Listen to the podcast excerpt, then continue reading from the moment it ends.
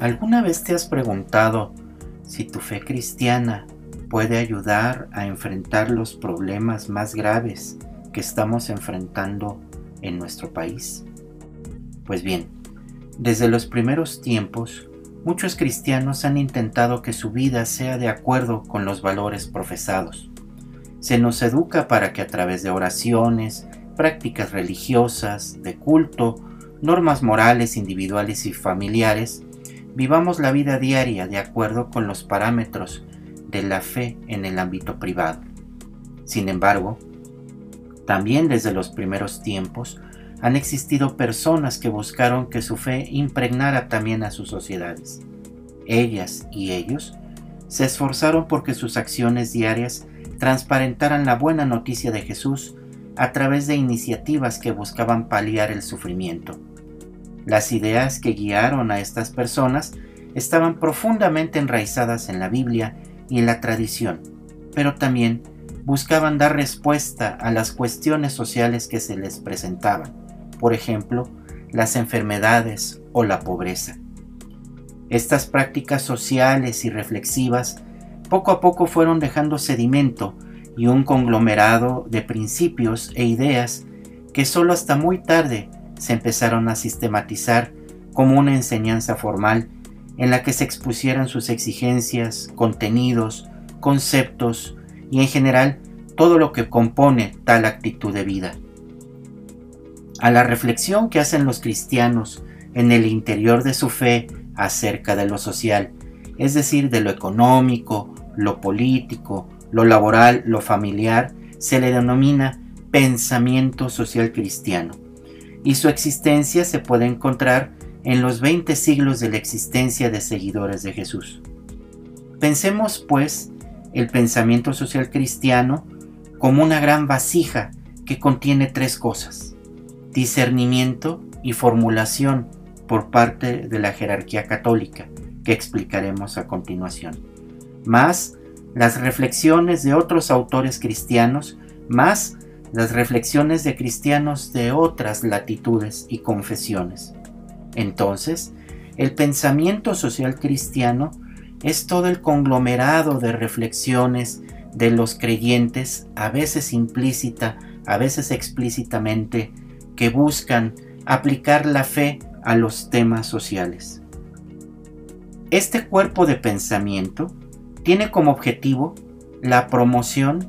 y la liberación integral de la persona humana en su dimensión terrena y también trascendente,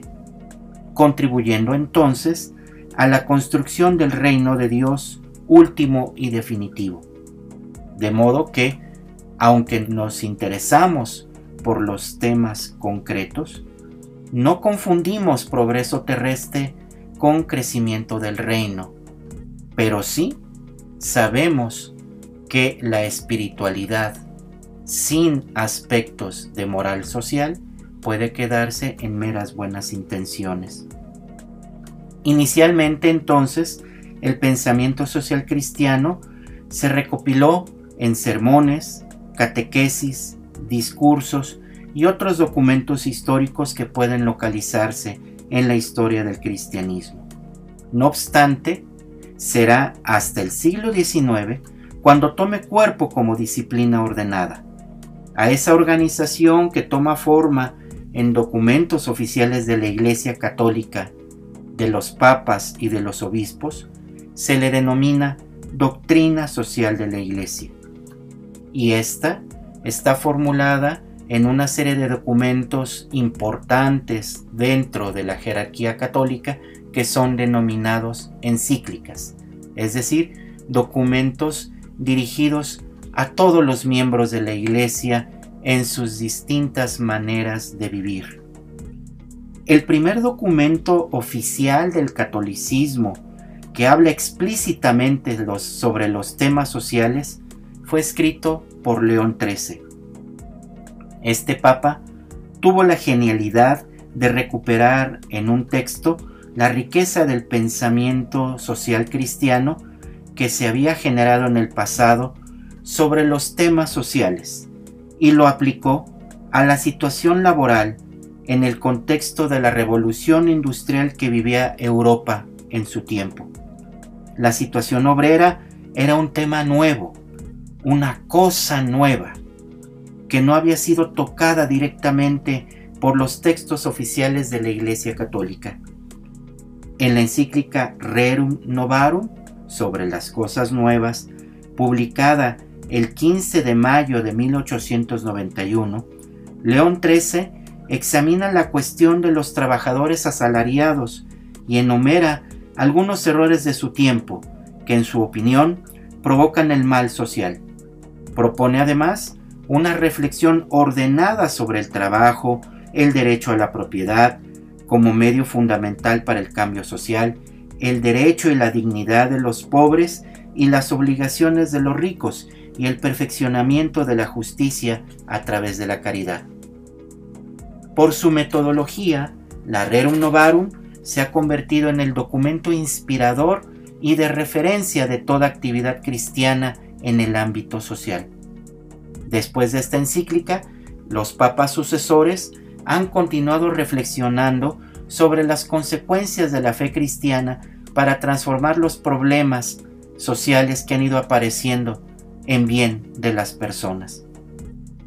La doctrina social de la Iglesia que se inicia con León XIII, es un proceso de reflexión que aparece cuando se siente la necesidad de acercarse a una realidad nueva, que es la derivada de la revolución industrial y sobre todo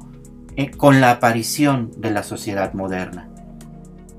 Desde 1930 hasta hoy, a los documentos que contienen la doctrina social de la Iglesia se les ha dado un valor singular. Por último, entonces, cabe decir que el pensamiento social cristiano y la doctrina social de la Iglesia, cuyo origen en cuanto a expresión se remonta a Pío XI,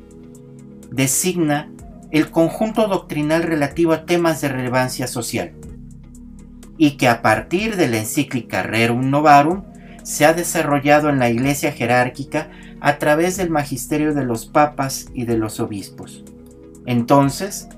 casi como final de esta pequeña cápsula, podríamos decir que el pensamiento social cristiano y la doctrina social de la Iglesia tienen una misma raíz, el esfuerzo de los cristianos por hacer que el seguimiento de Jesús se haga realidad en la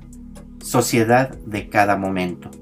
Entonces, tenemos una gran riqueza en nuestras manos a la cual podemos acceder a través de estos documentos.